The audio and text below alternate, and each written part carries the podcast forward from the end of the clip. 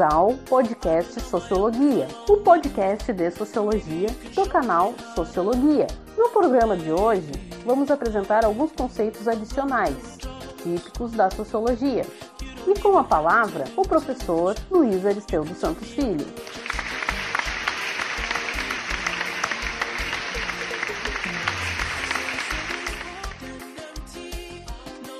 E aí, pessoal, tudo tranquilo? Hoje temos um programa especial. Afinal, precisamos fazer a revisão dos nossos conteúdos para as recuperações paralelas. Como esse é um programa especial, focado na revisão dos conteúdos das aulas 7 e 8, não teremos os nossos tradicionais recadinhos fofos, nem o bloco Cinenteno. Como único fundo musical desse programa temos o cantor canadense Abel McConan Tesfaye, mais conhecido como The Weeknd, com a música Blinding Lights. Porém, para descontrair, apresentamos a versão forró dessa música, produzida e distribuída pelo canal Vesgo Music, canal do YouTube que tem a missão de fazer versões remix de sucessos de música pop americana da atualidade. A versão original da música Blinding Lights, de The Weeknd, pertence ao quarto disco de estúdio do cantor, intitulado After Hours, que foi lançado em 2020. E os nossos conceitos de hoje são a indústria cultural e a cultura de massa, dois pontos, o universo da propaganda e a globalização e a mundialização da cultura. O processo de industrialização se iniciou, como já dito, no século XVIII. É a partir dele que vai ocorrer uma transformação gigantesca na sociedade, no nível econômico, que vai acabar afetando o nível social. Essa transformação no processo produtivo também acabou chegando nas artes.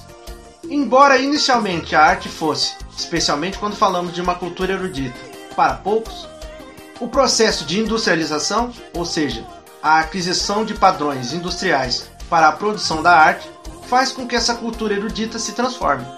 E do mesmo modo, se transforma a cultura popular.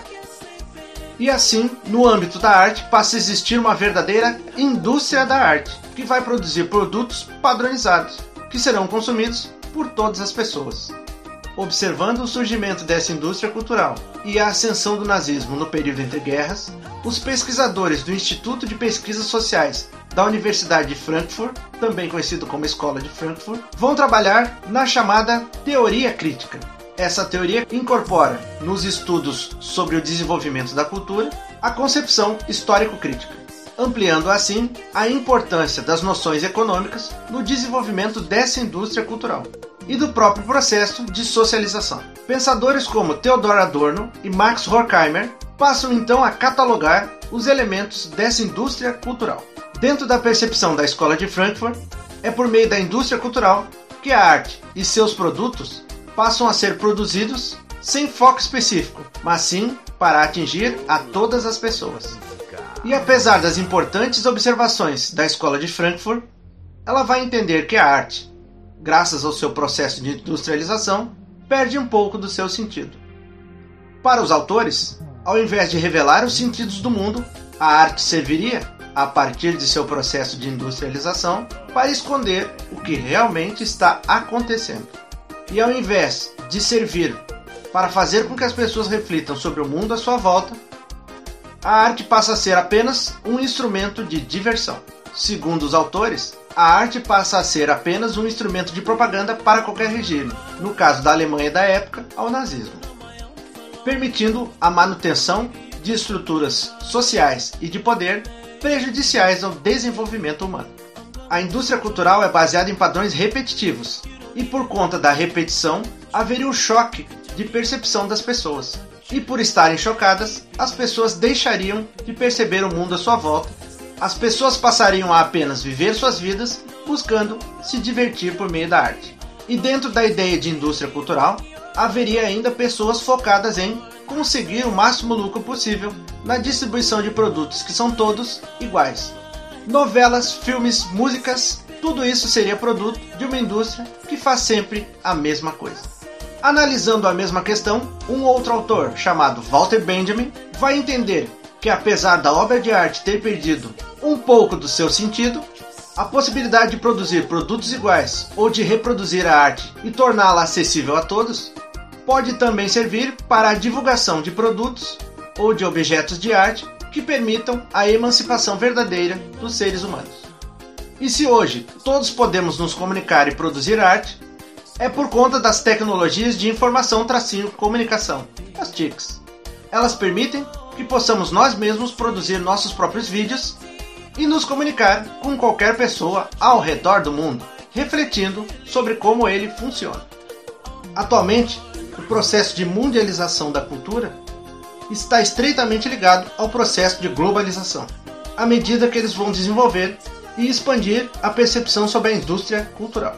Dentro dessa perspectiva, é importante entender a relação entre esses processos e o desenvolvimento econômico, que nesse contexto vai existir um processo de ampliação das relações sociais, econômicas e políticas, e também culturais, de modo que se busque a criação de uma cultura dita unificada. Há, atualmente, um processo em curso de integração ao nível econômico, social e político que vai afetar a própria produção da cultura. A globalização vai representar, nesse sentido, uma ampliação dos fatores econômicos, bem como a busca por uma redução de custos logísticos para produtos e serviços. O sucesso do processo de globalização vai estar amplamente ligado à ideia e à utilidade das tecnologias de informação tracinho comunicação, as TICs. Apesar disso, alguns autores ainda vão mencionar que o processo de globalização teria raízes mais antigas, que vão remontar às grandes navegações, pois, a partir do período das grandes navegações, é que a Europa conseguiu mundializar sua cultura. E a partir daí, suplantar outras culturas, criando uma cultura dita universal, pelo menos no Ocidente. No ano 2000, o Fundo Monetário Internacional, FMI, entendeu que a globalização possuía quatro pilares, que são comércio e transações internacionais, fluxos de capitais, fluxos migratórios e desenvolvimento da sociedade da informação. Também é necessário definir que, quando falamos de globalização, estamos diante de um processo que envolve o neoliberalismo e a noção de que o Estado, entre parênteses governo, não deve se meter nas relações comerciais entre as empresas. Se antigamente o comércio internacional era gerido pelos próprios estados, entre parênteses governos, o comércio internacional passa a ser redimensionado a partir do processo de globalização, buscando envolver apenas as próprias empresas.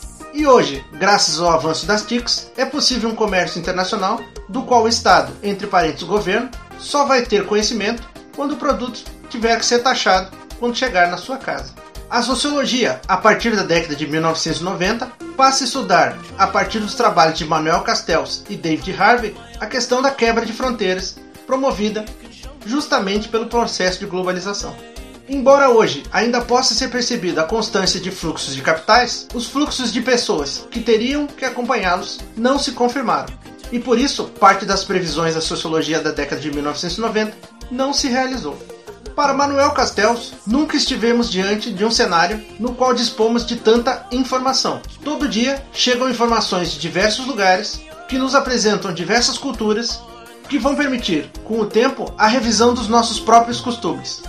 E é justamente por conta desse acesso à informação que se pode falar na mundialização da cultura. Não podemos nos esquecer também de que esse maior acesso às informações precisa ser convertido em alguma coisa que nos permita melhorar nossa percepção sobre o mundo. À medida que somos bombardeados por diversas informações, podemos não estar ligando para uma verdadeira interpretação sobre como o mundo funciona. Afinal, informação e conhecimento são duas coisas diferentes. E por mais que tenhamos informação, isso não significa necessariamente que teremos maior conhecimento. E alguns dos instrumentos para essa mundialização da cultura são justamente as televisões, os serviços de streaming, aplicativos de mensagem, de redes sociais e todos esses outros elementos que foram permitidos pelas TICs. Embora ainda tenhamos muitas dúvidas sobre os rumos os quais os seres humanos irão levar por conta dessa mundialização da cultura, uma coisa é certa: tornou-se relevante para as empresas investir na criação de propriedades intelectuais. Propriedades intelectuais são essas marcas, esses conceitos, esses personagens que povoam o nosso imaginário. Filmes, jogos, RPGs, histórias em quadrinho e seriados de televisão ou streaming fazem parte dessa nova realidade cultural, intermediada pelas TICs. E é a partir do consumo desses produtos que vamos formando nossa base de informações que vai levar à nossa interpretação sobre o mundo, ou seja, o conhecimento. E à medida que as propriedades intelectuais se tornam relevantes para as empresas, é necessário cada vez mais que sejamos capazes, enquanto Estado, entre parênteses governo e enquanto população, que nós próprios, enquanto brasileiros, possamos produzir nossas propriedades intelectuais. Afinal, caso não venhamos a produzi-las, estaremos diante da possibilidade de que tenhamos que importar propriedades intelectuais de outros países, ficando deles dependentes.